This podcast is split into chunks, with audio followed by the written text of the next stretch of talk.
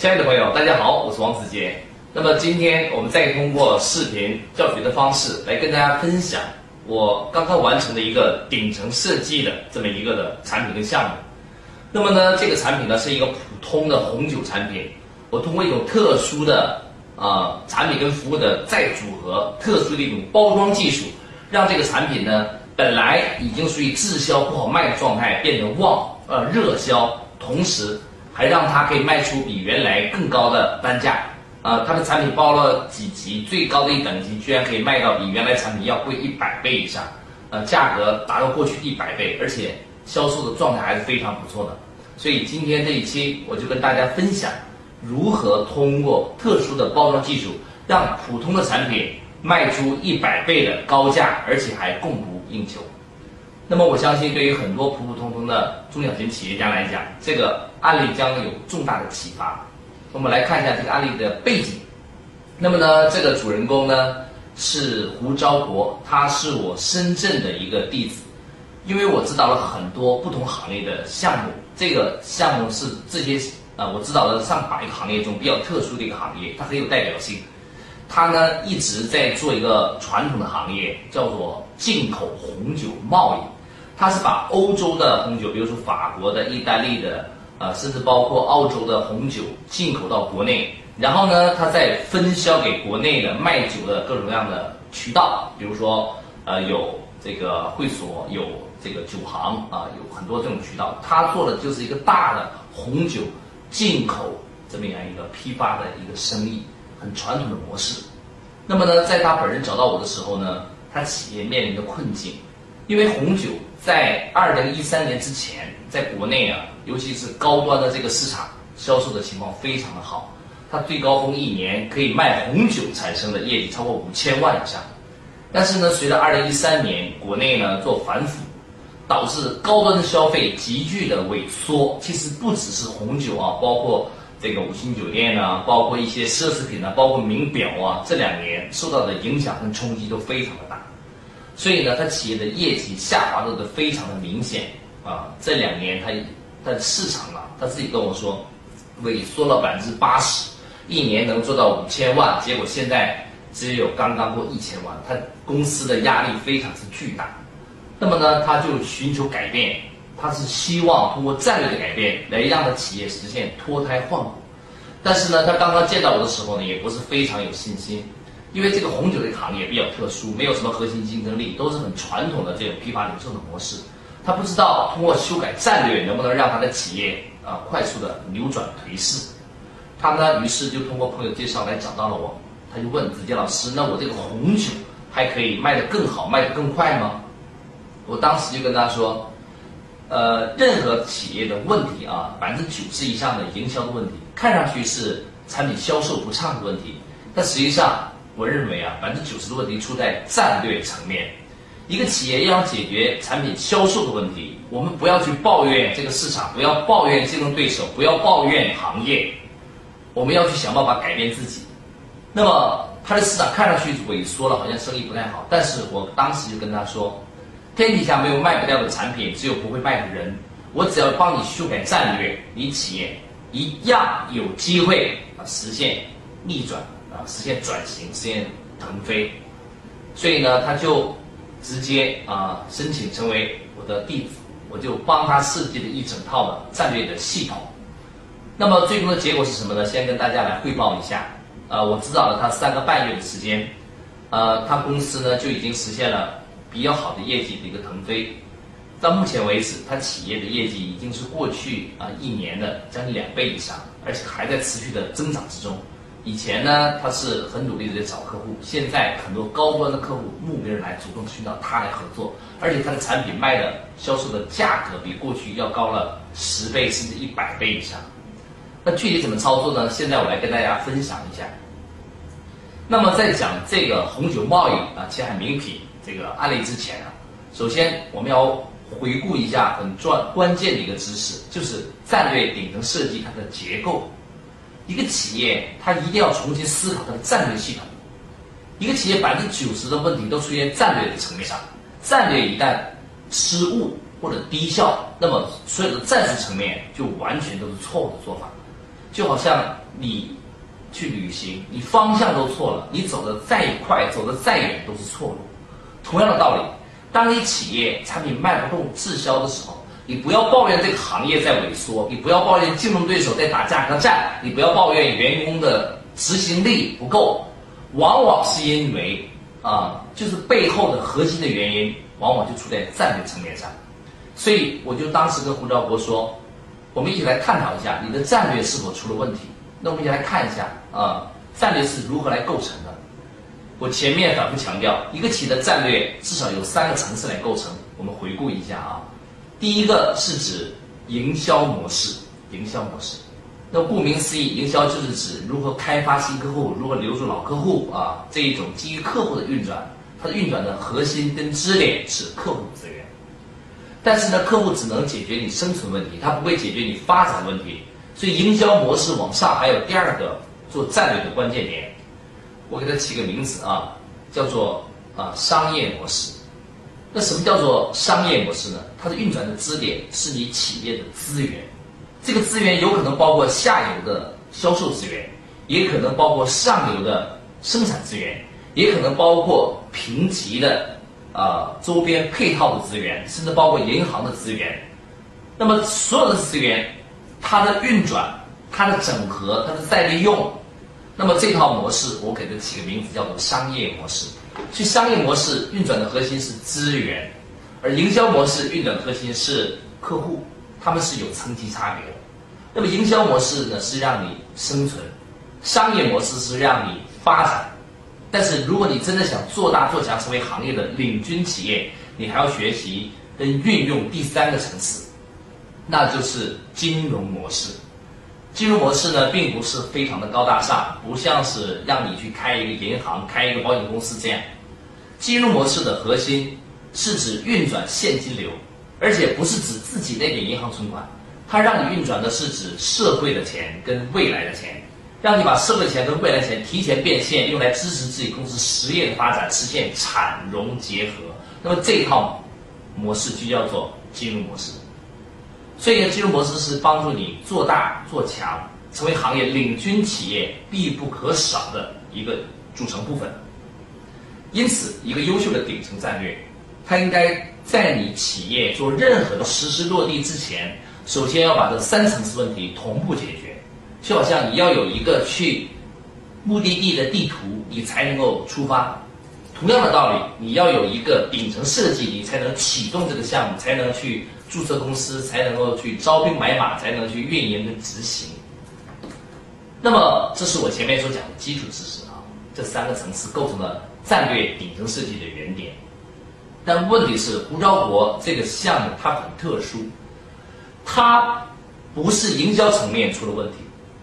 它也不是商业模式出了问题，它更不是金融层面出了问题，它这个问题在这三个城市更底层的层次上。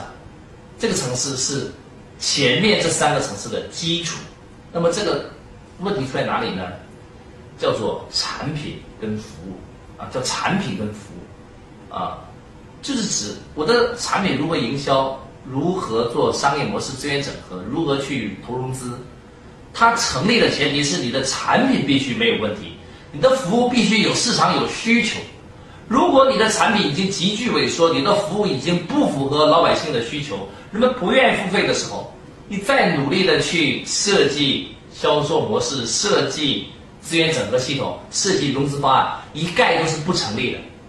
所以呢，产品跟服务，我把它比喻成为一个大树的根，一个企业生存之根本。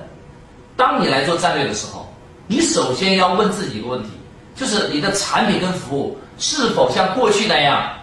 还是具备它的市场需求点的？是否还像过去那样具备它客户购买的价值？客户愿意为之付费的？这就是一个企业做战略的一个基础。所以我把产品跟服务这个要素也写到了战略顶层设计这个结构体系之中，便于让大家反思：如果我们的产品卖不动，是否我们的产品跟服务出了问题？如果我的产品跟服务没有问题，我再去思考如何让它卖得更快，资源整合的方式卖得更好，金融的模式让它卖出更多钱来。胡昭国这个体系，它恰恰就出在了最根本的这个问题上。就是它的地基出现了裂缝啊，出现了风险。以前高端消费还有市场，我再增加一些营销技术，增加一些资源整合方法，很快就出效益。但是恰恰是它的高端市场消费已经急剧萎缩了。同样，这批高端人群消费红酒越来越少，因为以前这种高端的洋酒更多的都是一种送礼的需求，是一种非纯粹个人消费的行为，它是一种特时期下边的特殊市场。当这个市场消失萎缩之后，它的产品跟服务就出现了问题，出现了危机。所以当时我就跟胡总说：“胡总，你要想让企业起死回生，实现这个业绩的一个腾飞跟扭转的话，你必须首先优化你的产品跟服务系统。你原来只是卖红酒的，如果你继续把自己定位成为卖红酒的一个贸易商的话，你的产品跟服务一样是市场。”越来越小，需求越来越萎缩。你再怎么去做营销策划、做商业模式整合，它不会解决根本问题的。那么，胡兆国胡总他也开始反省啊，经过一段时间的内心的一个纠结、反复啊、反复啊，他就自己也醒悟了。我讲的有道理，他说：“子健老师，你说的有道理，的确是他的产品的问题是根子上出了问题，不是。”他营销不努力，不是他的资源不够好，由于他本人是读过很多高端的商学院的，他有很多高端的同学及人脉，但是那些人同学人脉都已经不再找他去买酒的时候，他就知道原来是他自己的高端消费这个市场跟服务产品的根出了问题，那么他就问该怎么办呢？当时我就跟他说，那该怎么办？最好的方法就是优化你的产品跟服务。让你的产品产生巨大的吸引力，焕发第二春。当人们本身不愿意为买红酒而去支付更多价格的时候，我们可以寻找人们现在新冒出来的刚需点，然后把这个刚需跟我们的产品做链接，让处于向上电梯的产品跟服务，跟我们这种处于向下向下电梯的产品跟服务链接起来。啊，就直接把我们向下的产品重新扭转回来，进入了向上的电梯。换句话说，就把这种萎缩的市场需求跟正在放大的需求链接起来，对我们的产品跟服务进行重新的包装、梳理、整合，对它的核心价值进行重新的提炼，让它的产品焕发吸引力，这样才能够让它的企业迅速腾飞、扭转。败局。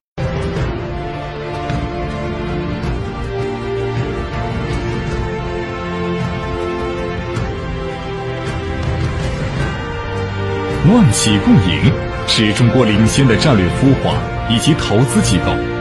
开创智慧创投模式，帮助企业家实现智慧化、资本化、国际化的产业战略升级。作为万企共赢联合创始人，王子杰老师辅导了旅游地产、商业综合体、海外酒庄、智能家具、移动互联网、整形医院等众多行业，打造出二十多种顶层战略体系。我们的理念是，通过战略顶层设计，重构中国商业大未来，与千万企业家实现共赢。不懂战略。企业无法超越竞争，实现发展；不懂金融，企业无法融资输血，筹集资本。未来企业之间的竞争，就是金融的竞争，就是战略的竞争。顺应时代，万企共赢，于全国各地主办金融战略峰会，每期三天时间，由王子杰老师一人主讲，围绕金融战略主题。分享大量独家策划的企业成功案例。预约是，金融战略峰会已经帮助众多企业家实现突破性成长，帮助南京放学后儿童托管机构运用杠杆并购策划，一年并购四十八家同行，成为南京托管行业第一，帮助深圳华阳优品从二十一家直销店发展到八千六百家合作店。实现企业一百倍成长，帮助山东沃尔斯润滑油品牌实现车联网平台转型，成为 O2O 汽车养护领域的领军企业，帮助深圳前海名品红酒从贸易商转型成为酒庄地产投资平台，公司价值得到巨大成长。峰会每年吸引五千余名企业家现场学习，是目前最受企业家欢迎的金融战略学习平台、资源整合平台、高端人脉交流平台。未来世界，战略为根，金融为王。企业家要么学习成长，要么淘汰消亡。万企敞开胸怀，愿意与千万企业家共赢未来。那么他当时呢就说：“李老师，那到底该怎么如何去寻找这个人群的刚需点，让人们愿意为买红酒或者是其他的相关服务而付费呢？”当时呢，我就跟他说：“中国有七大新兴产业啊，我一个一个跟他说了。啊，如果你们想知道中国哪七大新兴产业该如何去做产业布局啊，未来有机会你们可以来听我的这个峰会。那么我就跟他说，正如我在峰会上所讲的，这七大新兴产业。”它最合适链接的是两个产业，其中一个叫做大文化。什么叫大文化产业呢？就是你们经常啊这两年发展很快的一些服务产品都跟文化有关。比如说电影，中国每一年这个电影的票房市场都超过百分之五十的速度在成长。二零一五年中国总票房超过四百亿啊，很快即将达到美国的水平，甚至有可能成为全球票房第一。所以这是首先是一个大文化市场。第二是指体育啊，中国的体育市场这两年非常之火爆，发展速度非常之快。你看中国一些职业联赛越来越红火就知道了。第三呢就是指旅游啊，旅游。第四个是指教育，这四个加起来，我把它统一概括成为大文化产业。当时我跟他说，胡总，你比较适合在大文化产业深耕细作，从你的产品中找到一个客户愿意消费的文化产品链接起来。那么他就。啊，跟我一起来梳理他公司的资源，看哪一些可以跟文化产业做链接。梳理的结果呢，就是他发现酒庄啊是一个很好的旅游产品，因为酒庄除了他卖酒以外，往往也有自己的葡萄园，还有自己的别墅啊。在欧洲，他们不叫别墅，叫城堡啊。他们往往有几十间客房，有上百年的历史。所以呢，一个酒庄它就是一个呃。原始森林啊，加漂亮的葡萄园，再加漂亮的城堡，这个综合的一个私人度假的旅游社区，我们可以这样去定义这个酒庄。而且很多酒庄面积非常之巨大，本身就还附带了打高尔夫球场，附带了自己的湖啊，人家的景观，非常适合做旅游产品的一个开发。于是呢，胡总就受到启发。他就整合了他熟悉的一些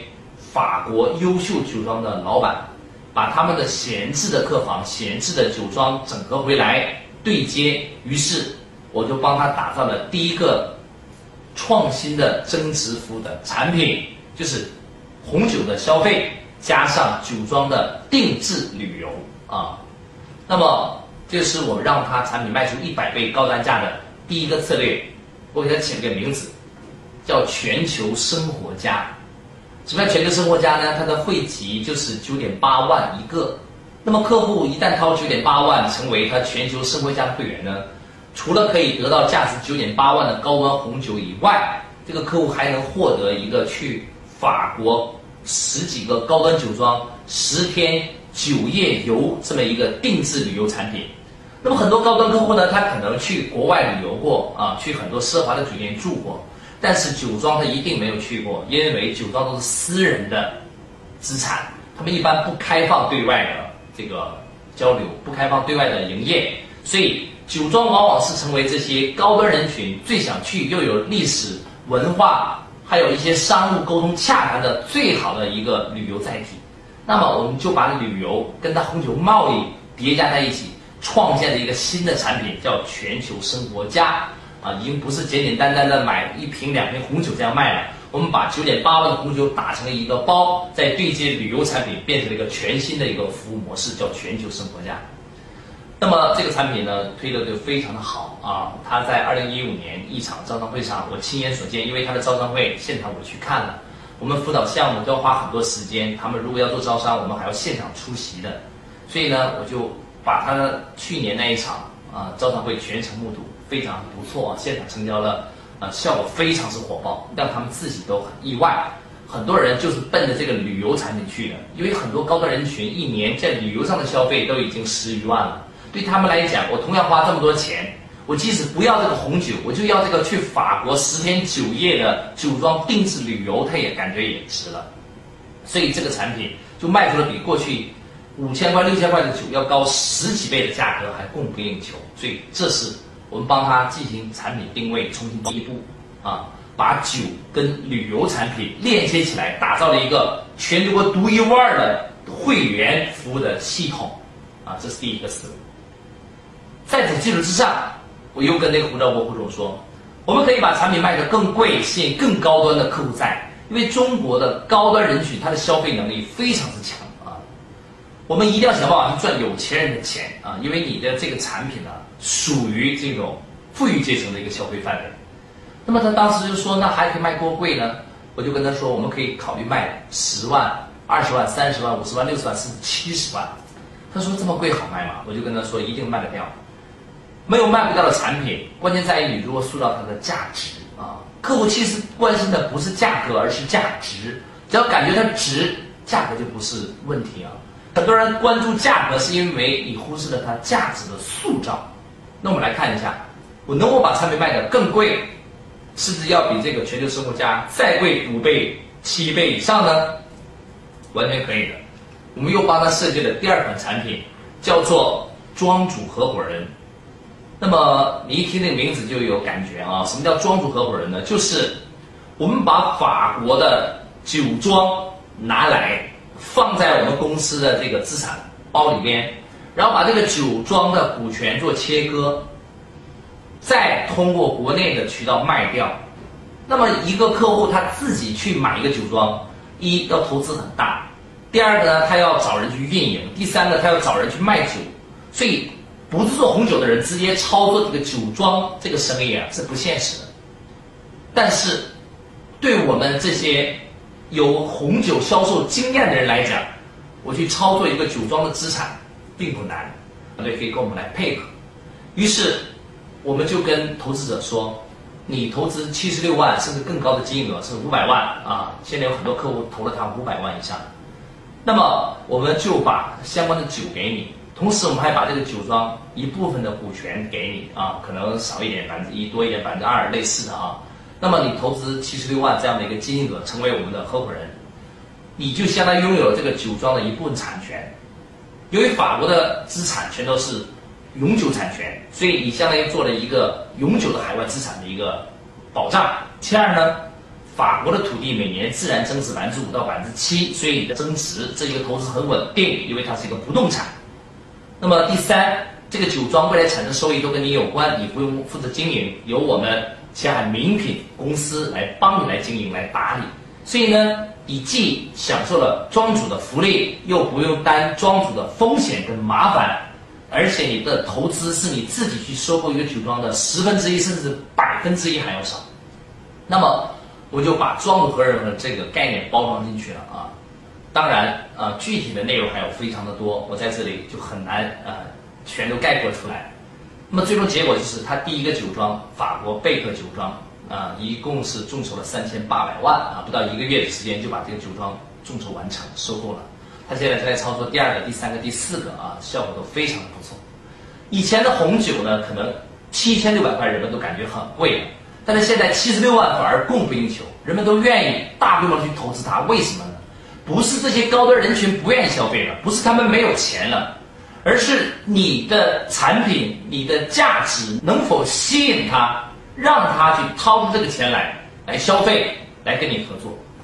所以，通过这两个产品的再塑造，啊，这个前海名品公司现在已经实现了脱胎换骨的变化。当然，这里边涉及到了大规模的啊这个资源整合跟产品的再创新。这个分析跟探讨的过程是非常复杂的，只是啊，为了简单起见，我把这一个结果直接昭示给大家啊。当然，在这里边还有一个很详细的一个协议的设计，这个招商的说明，然后客户资源的整合，还有很多的细节啊。但是我已经把这个案例基本框架分享出来，我就想反复跟大家强调一个观念：当你的产品卖不动的时候，你一定要思考，是不是你的产品跟服务本身那个吸引力它萎缩了，是不是这个市场萎缩了？如果这个市场本身的需求慢慢蒸发了，没有它的原来那样份额了，你就要及时的去转型，把你的产品跟服务实现二次的包装，甚至跨行业、跨界做整合，才有可能让它放大出更大的吸引力跟价值。这就是我一直在帮助传统企业老板在做的事，因为我每一年都要指导上百个这样的中小企业家。我发现大多数人都面临着产品销售的障碍，而产品卖背后往往不是因为产品本身的问题，而是它所对应的那个市场已经萎缩了，或者是由于竞争过度激烈，导致这个市场每个企业分配的份额急剧缩小。这个时候，我们不要盲目的去打价格战、打成本战，不要这样去做，应该从战略程度、战略的层面重新思考。是否我们企业的根出了问题，也就是我们产品跟服务的根基是否萎缩了，消费是不是已经转型了？我们从头去思考，从根去思考，才能够发现问题的根本，然后对它有针对性的调整。这么多年，我辅导的呃这么多行业，我得出心得就是，这个社会没有卖不掉的产品，像胡兆国他们这种高端消费都已经萎缩的红酒产品。很多企业都已经不看好它，我一样可以通过跨界整合的方式让它把产品卖掉，所以这就是企业战略的价值跟意义。所以我反复强调，中小企业老板一定要学战略顶层设计，一定要从战略的高度去重新优化你企业的团队，优化你企业的商业模式，优化你企业的金融系统，你才能够插上腾飞的翅膀。好，我们这一讲分享到此结束，我们再见。